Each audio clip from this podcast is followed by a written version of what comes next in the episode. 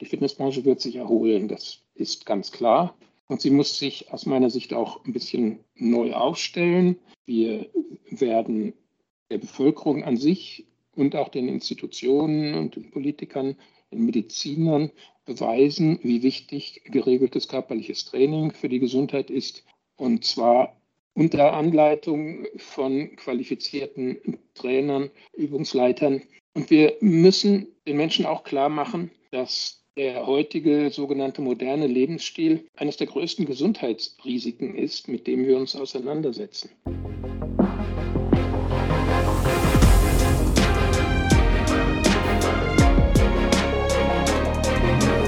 Herzlich willkommen zu Hashtag Fitnessindustrie, der Podcast über die deutsche Fitnessbranche von und mit Andreas Bechler.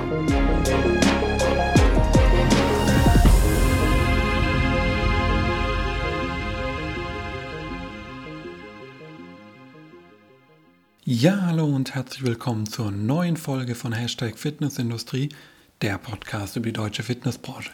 Mein Name ist Andreas Bechler und neben meiner Tätigkeit als Host dieses Podcasts bin ich auch als Autor, Berater und Dozent in unserer schönen Branche unterwegs.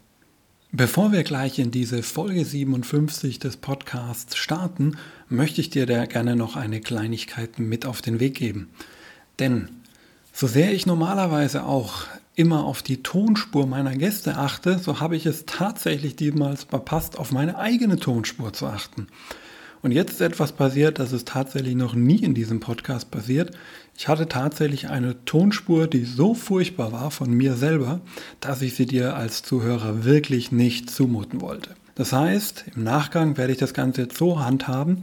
Ich werde jetzt alle Teile, die ich selber normalerweise in diesem Podcast gesprochen hätte, noch einmal nachsprechen, damit du das Ganze auch so einigermaßen flüssig anhören kannst. Natürlich, und das sollen wir auch gleich von Anfang an ehrlich so zugeben, werde ich das sicherlich nicht ganz so authentisch im Nachgang rüberbekommen, wie ich es während der Folge in der Live-Interaktion mit meinem Gast gemacht hätte. Deswegen bitte ich dich zu verzeihen, dass die heutige Folge vielleicht in meiner persönlichen Wortwahl nicht ganz so authentisch rüberkommt, wie du es vielleicht sonst gewohnt bist. Aber ich bin mir in einer Sache absolut sicher, denn die Plattform hier in diesen Folgen, die gehört ja gar nicht mir, die gehört meinen Gästen. Und das ist ja weiterhin die bekannte Tonspur. Der Gast kommt auch heute so authentisch rüber, wie ihr das gewohnt seid. Und damit starten wir auch gleich in die Folge 57. In der ersten Folge aus 2022 hatte ich ja bereits es im Vorwort angekündigt. In diesem Jahr möchte ich diesem Podcast alles ein bisschen anders machen, um dir auch wieder neuen Input zu bieten. Zum einen, und das hast du ja in Folge 56 auch schon gemerkt als Zuhörer, gebe ich das Podcast-Mikro auch immer mal wieder jetzt an Gasthost ab, die wiederum selbst einen eigenen Gast interviewen können und dir damit natürlich nochmal einen ganz neuen Input geben können. Aber ich persönlich will natürlich auch das Podcast-Mikro nicht ganz weggeben und möchte mit der heutigen Folge eine kleine Serie starten. Den Anfang dieser Serie, welche ich unter dem Titel Persönlichkeiten der Fitnessbranche laufen lassen möchte, den machen wir heute. In diesen Folgen möchte ich mich mit verschiedenen Personen aus der Branche über deren persönlichen Weg in der Branche, deren Gedanken über die Fitnessbranche, wie sie unser aller Zukunft sehen und viel, viel mehr unterhalten. Du darfst dich schon ganz sicher auf einige wirklich interessante Persönlichkeiten freuen. Und den Anfang macht heute eine Person, ja, also wenn du DRFBG-Student oder Absolvent bist, dann solltest du diese Person auf jeden Fall kennen. Andernfalls müssen wir mal noch über deine Aufmerksamkeit im Studium reden. Denn es handelt sich um den berüchtigten Morgensläufer beim Aufstiegskongress, Professor Dr. Thomas Wessinghage. Hallo Thomas, schön, dass du heute dabei bist. Hallo Andreas. Thomas, du bist tatsächlich mein erster Gast mit eigenem Wikipedia-Artikel. Daher könnte ich jetzt natürlich vieles über dich erzählen, was ich irgendwie aus diesem Artikel rausziehen könnte. Aber trotzdem denke ich, das kannst du sicherlich zigfach besser als ich. Daher stell dich doch einmal den Hörern vor, welche Wege haben dich bis zu deiner heutigen Tätigkeit als Professor an der DAFBG geführt? Also ich wurde vor nahezu 70 Jahren geboren in Hagen 1952 habe dann aber meine Jugend in Niedersachsen zugebracht und habe dort auch 1970 Abitur gemacht, im gleichen Jahr mit dem Medizinstudium begonnen und war auch bei der Junioren-Europameisterschaft in Paris das erste Mal dabei über 1500 Meter. Zwei Jahre später schaffte ich dann die Qualifikation für die Olympischen Spiele, das erste Mal in München. Fünf Jahre später, 77, folgte das medizinische Staatsexamen. Eigentlich wäre es schon ein halbes Jahr vorher gegangen, aber da waren gerade die Olympischen Spiele in Montreal. Das kollidierte. 1982 wurde ich Europameister, habe dann aber noch weitere fünf Jahre den aktiven Leistungssport betrieben und parallel dazu im Krankenhaus gearbeitet und meine Facharztanerkennung für Orthopädie äh, erworben. 1987 habe ich dann aufgehört und fing an, in der Rehabilitation in Hamburg zu arbeiten. 1996, da war ich dann 44, äh, wurde ich äh, Chefarzt der Reha-Klinik Saarschleife im Saarland und in dieser Zeit hatte ich dann erstmals auch Kontakt zu Johannes Marx. Dann führte mich das Leben so ein bisschen weiter in den Norden, nach Damp in Schleswig-Holstein und von dort an den Tegernsee. Und als ich dort angefangen hatte, 2008, bekam ich auch die Berufung, an der DRFPG als Professor tätig zu sein. Später wurde ich dann Prorektor für den Bereich Hochschulentwicklung und Transfer. Mit 68, das war jetzt vor anderthalb Jahren etwa, bin ich dann aus dem klinischen Alltagsdienst ausgeschieden. Ich war zuletzt äh, Chefarzt und ärztlicher Direktor der Medical Park Kliniken am Tegernsee. Und mit 70, das war in diesem Jahr, habe ich meine Tätigkeit beim Arbeitgeberverband DSSV aufgenommen, um den Vorstand dort zu unterstützen. Genau, und über deine Tätigkeit für den DSSV wollen wir auch gleich noch ein bisschen sprechen. Vorab vielleicht aber mal noch eine kleine Nachfrage zu deiner Zeit als Profisportler. Du hast ja viele Wettbewerbe mitgemacht, du hast ja auch durchaus äh, Erfolge ähm, erzielen können, auch teilweise Erfolge, die noch bis heute gültig sind, gerade so im nationalen Bereich. Und da vielleicht so die Frage mit Blick auf deine Zeit als Profisportler, gab es Dinge, die dich diese Zeit gelehrt haben, die du bis heute mitnehmen kannst, bis in deine Professur an der DHFBG vielleicht auch? Der Leistungssport, mit dem ich so mit 14, 15 begonnen habe, hat mich in einer sehr wichtigen, sehr frühen Phase meines Lebens geprägt. Ähm, bei meiner Disziplin 1500 Meter bzw. 5000 Meter waren Begriffe wie Fleiß, Disziplin, Selbstbewusstsein, dann körperliche und seelische Balance über Jahrzehnte im Fokus meines sozusagen zweiten Berufes. Und ich habe später dann diese Fähigkeiten und Erfahrungen in meinem ersten Beruf als Arzt sehr stark nutzen können. Das heißt, ich konnte mit meinen Patienten immer auf einer Ebene sprechen, bei, dem, bei der es klar war, dass es authentisch war, was ich sagte. Also anders formuliert, ich habe das alles selber ausprobiert, was ich den Patienten empfohlen habe. Und ich glaube, das hat ähm, mir sehr geholfen und vermutlich Ihnen auch geholfen, zumal in meinem höheren Alter, sagen wir mal, als ich jenseits der 60 war, da haben Sie mir geglaubt, dass man sich durch entsprechendes Verhalten sehr fit halten kann, denn meine Patienten waren in dieser Zeit etwa gleich alt, zum Teil sogar jünger als ich, aber weniger fit. Ja, da sprichst du auch einige wichtige Fähigkeiten an, die gerade auch für unsere Branche so enorm wichtig sind, egal ob wir jetzt aus der Brille des Fitness-Professionals denken oder eben auch aus der Brille des individuellen Kunden. Ich glaube, gerade diese Fähigkeiten, die du ja aus dem Profisport in deinen Alltag heute mitnehmen konntest, sind auch für jeden Einzelnen ganz unabhängig, ob er nun Profisportler oder nur quasi der Athlet seines eigenen Alltags ist, wie ich ja, glaube ich, auch schon mal in der Fitnessbranche ganz schön gehört habe. Da kann jeder auch äh, was für sich mitnehmen und das kann jeden, den Alltag eines jeden Menschen auch bereichern. Ja, und apropos Alltag, ähm, wie muss man sich denn eigentlich so einen typischen Arbeitstag im Leben von Professor Dr. Thomas Wessinghage vorstellen? Gibt es so einen typischen Arbeitstag überhaupt? Also ich war ja vor allem Chefarzt bzw. ärztlicher Direktor in diesen Reha-Kliniken und dieser Alltag war sehr stark strukturiert. Also ich bin in der Regel kurz vor 6 Uhr aufgestanden, habe dann ausgiebig und entspannt gefrühstückt. Das war für mich wichtig. Um spätestens 8 Uhr war ich in der Klinik. Dann begann das mit einer Ärztebesprechung, danach die Visiten, Sprechstunden, Meetings und so weiter. Der Feierabend war etwa zwischen 17 und 19 Uhr erreicht und danach äh, stand ja noch das Training auf dem Programm. Also nur zu deiner Information und in Verbindung mit unserem Ausstiegskongress. Ich bin kein eingefleischter Morgenläufer. Ich bin eher Mittag- oder Abendläufer. Und das habe ich über viele Jahre, Jahrzehnte, muss man sagen, exerziert. Heute ist das jetzt seit anderthalb Jahren hm, nicht mehr der Fall. Das heißt, jetzt habe ich diese sehr komfortable Situation, mich angepasst an die Anforderungen der DRFBG oder des DSSV äh, verhalten zu können und meinen Tag mir einteilen zu können. Das Training ist aber weiterhin Strukturmerkmal.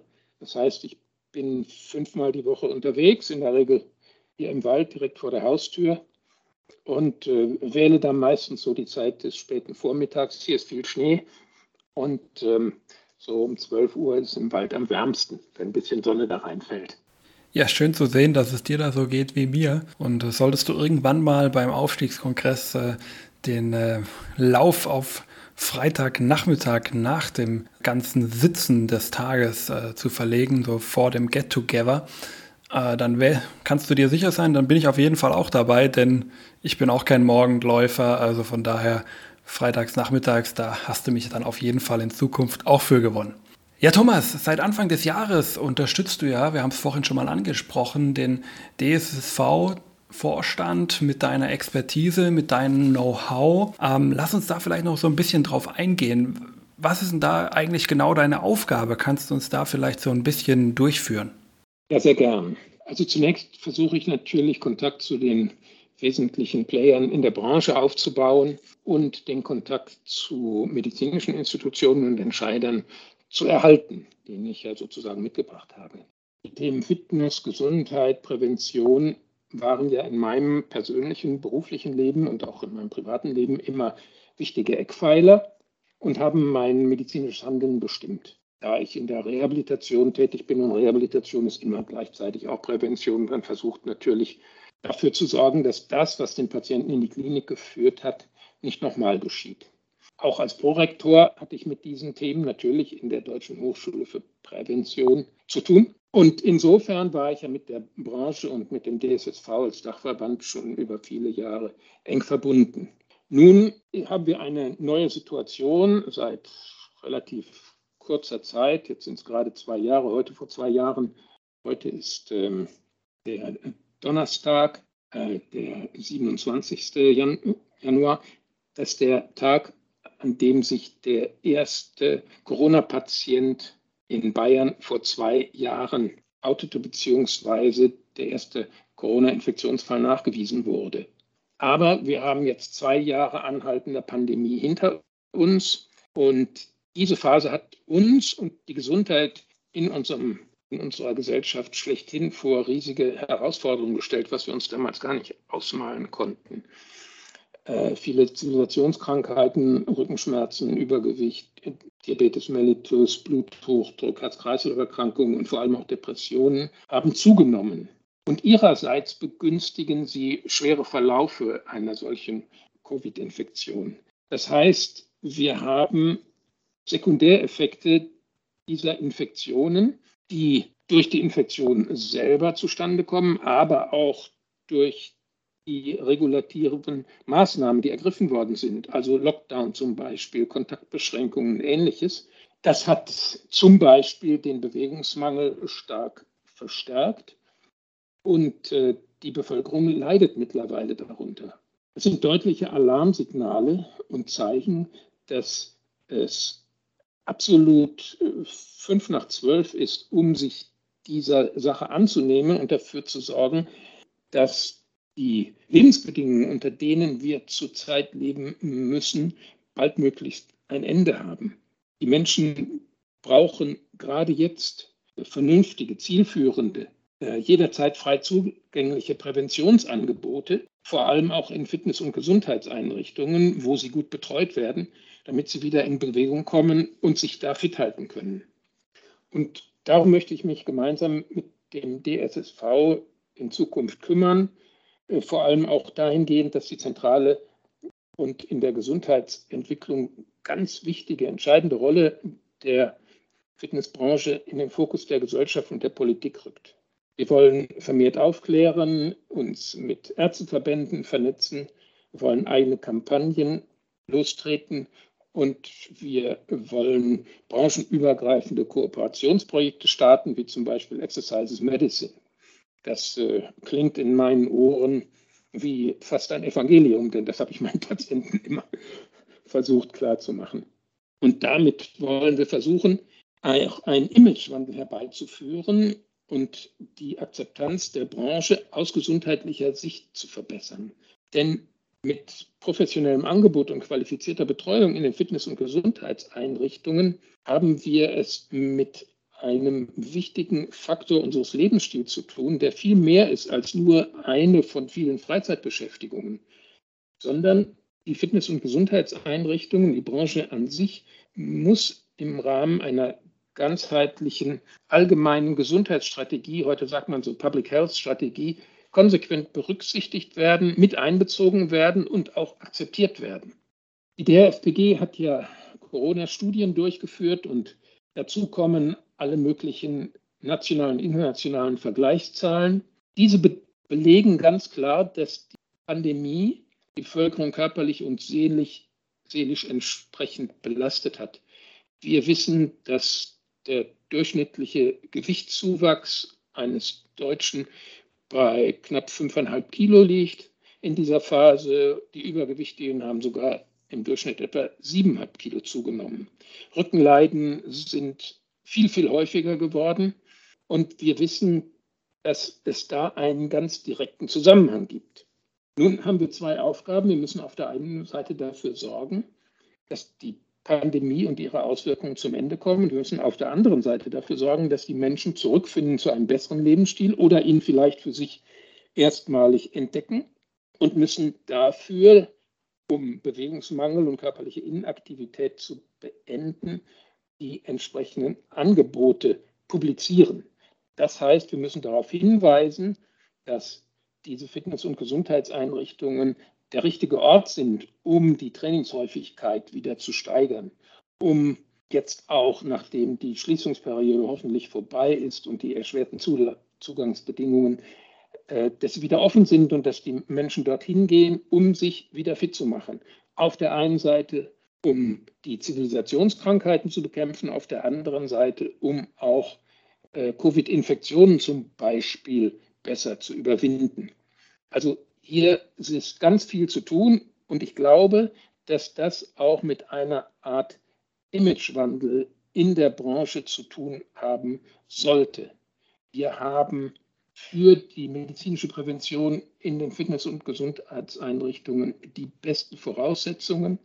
Wir können Infektionen und schweren Verläufen vorbeugen. Wir können Zivilisationskrankheiten beseitigen. Und deshalb ist es absolut an der Zeit, dass wir auch im Bewusstsein der politischen Entscheidungsträger besser vertreten sind, dass wir in Gesundheitskonzepten auftreten und nicht das Feld den Ärzten und Therapeuten allein überlassen. Was wir tun, ist aktives Gesundheitsmanagement, ist Prävention und ist in vielen Fällen auch Rehabilitation. Das ist die Herausforderung, vor der wir jetzt stehen.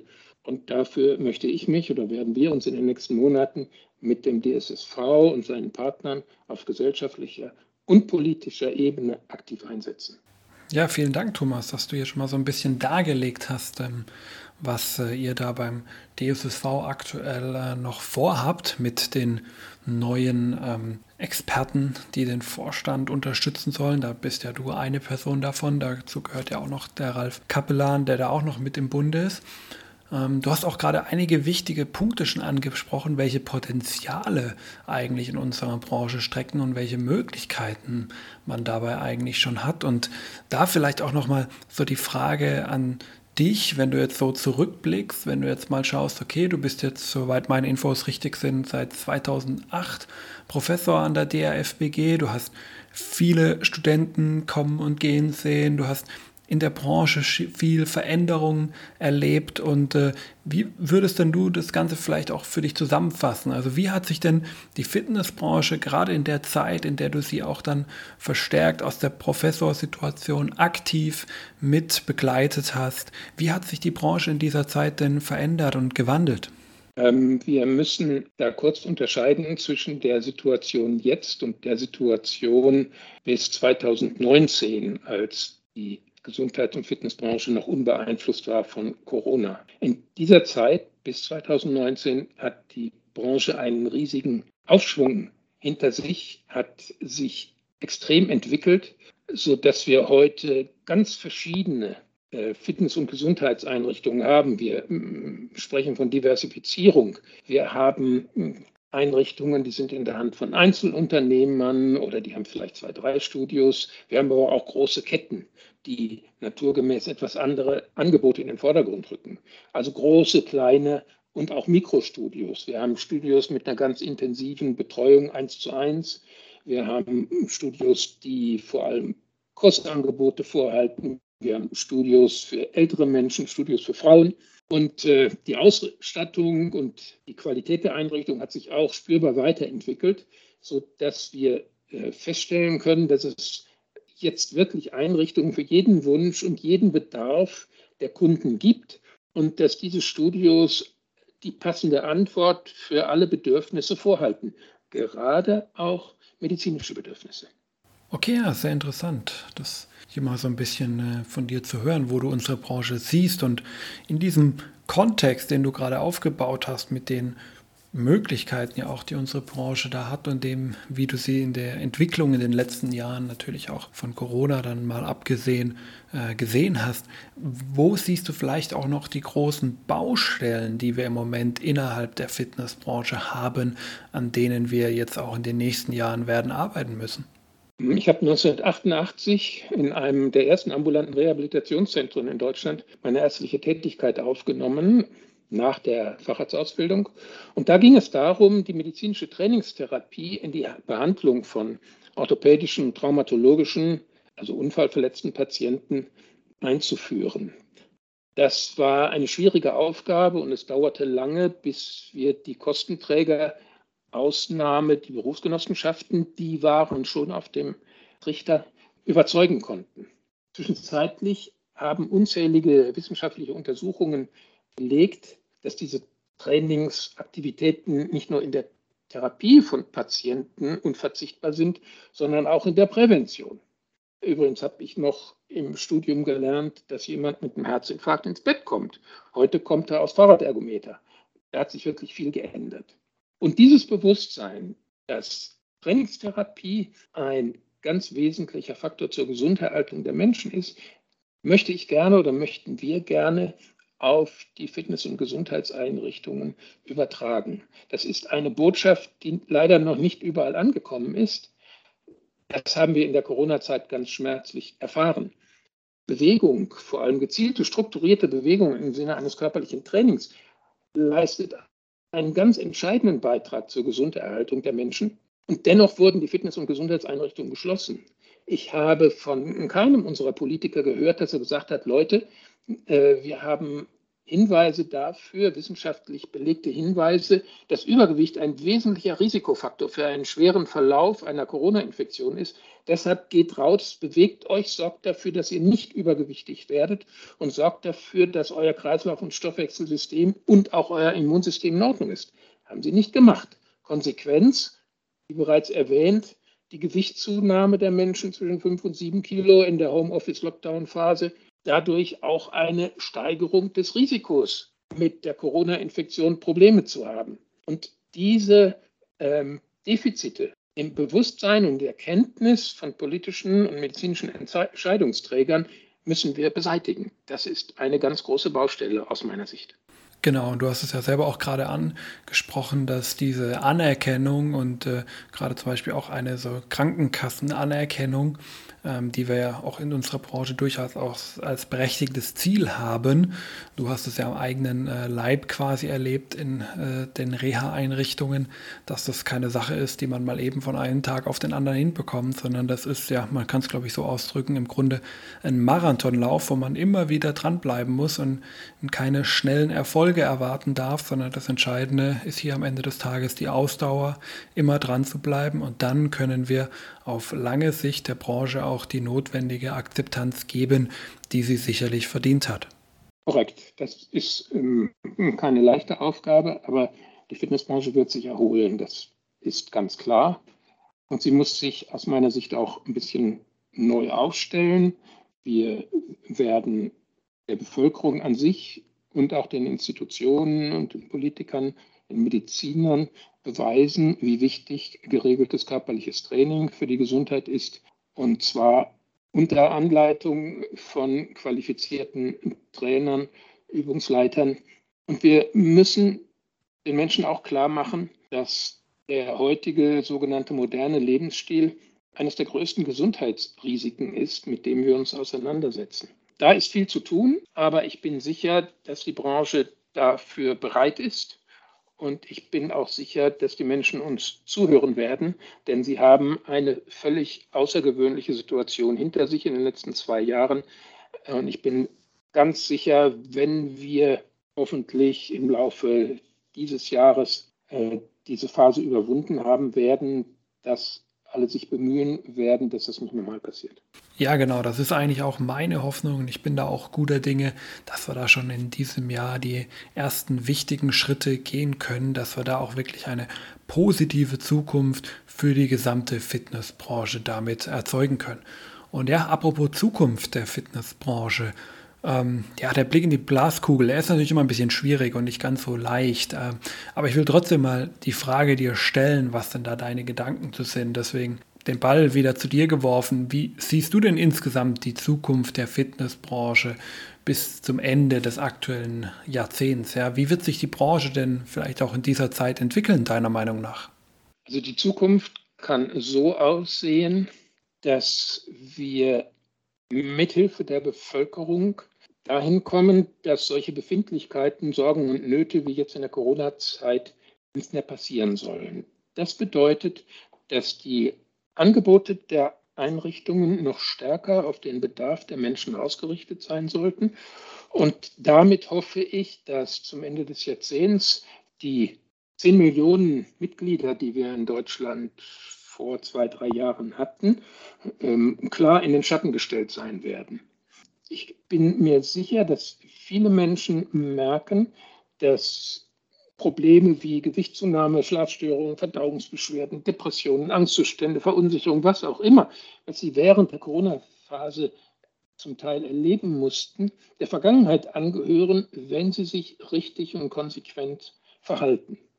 Und meine persönlichen Erfahrungen, ein geregelter Tagesablauf mit körperlichem Training als unverzichtbarem Faktor bringe ich sehr gerne als persönliche private Erfahrung ein und berate auch gerne Menschen dabei, wie sie das in Zukunft umsetzen können. Ich glaube, dass dieser aus meiner Sicht wirklich moderne Lebensstil das Wichtigste ist, was wir in der heutigen Zeit für uns tun können. Und darum möchte ich an dieser Stelle die Hörer zu regelmäßigen strukturierten Aktivität aufrufen, ähm, noch einmal darauf hinweisen, dass erfahrene Trainer eines Fitness- und Gesundheitszentrums in ihrer Nähe sicherlich zur Verfügung stehen.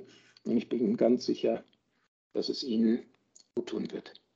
Ja, der Überzeugung bin ich definitiv auch. Und du hast es ja vorhin auch selber angesprochen mit der Diversifizierung, die unsere Branche ja schon längst inne hat mit den verschiedensten Angeboten, die wir da haben. Da bieten wir natürlich zum einen den Kunden für seinen jeweiligen Need, für seine jeweilige Anforderung verschiedenste Angebote, aus denen er sich das Korrekte für sich aussuchen kann. Und auf der anderen Seite haben wir aber auch für unsere Fitness-Professionals verschiedenste Möglichkeiten, sich innerhalb der Branche zu entwickeln, weiterzuentwickeln, auch mal andere Wege vielleicht einzuschlagen, so dass wir da, glaube ich, auch wirklich auf eine sehr große und unterschiedliche und damit aber auch wirklich tolle Branche blicken dürfen. Ja, damit sind wir auch schon fast am Ende unseres Gesprächs ange angekommen. Vielen Dank erstmal an dich, lieber Thomas, dass du dir die Zeit genommen hast und hier dem Hörern so ein bisschen aus deinem Leben und deinen Gedanken zur Fitnessbranche einiges mitgegeben hast. Ich bin mir sicher, dass du, lieber Hörer, einiges heute wieder für dich mitnehmen konntest. Und wenn du, lieber Hörer, jetzt auch Gefallen an dieser kleinen Serie gefunden hast, dann schreib mir gerne. Schreib mir dein Feedback, deine Kritik oder auch natürlich sehr gerne Personenvorschläge, wer unbedingt mal als Persönlichkeit unserer Branche in diesem Podcast vorkommen sollte. Du erreichst mich am besten in allen gängigen Netzwerken, die man so typischerweise kennt, oder natürlich auch per Mail, gerne an andreas at hashtag-fitnessindustrie.de. Alle Kontaktdaten findest du natürlich auch in den Show Notes. Ich freue mich jetzt schon auf deine Nachricht. Und die letzten Worte, wie in jedem Podcast, so natürlich auch heute, möchte ich auch heute wieder meinem Gast überlassen. Lieber Thomas, was möchtest du den Hörern zum Abschluss noch mitgeben? Ich wünsche Ihnen ein vollständiges Überwinden dieser Pandemiephase. Ich wünsche Ihnen stabile Gesundheit und ich wünsche Ihnen immer genug Motivation, zwei, drei, viermal die Woche sich körperlich zu belasten, um damit Geist und Körper in einen Gesundheitszustand zu versetzen, der auch dem Begriff Fitness gerecht wird. Alles Gute dabei. Und dir, Andreas, vielen Dank für diesen netten Podcast. Danke. Und das war's mit Folge 57. Vielen Dank fürs Zuhören und bis zum nächsten Mal. Ciao.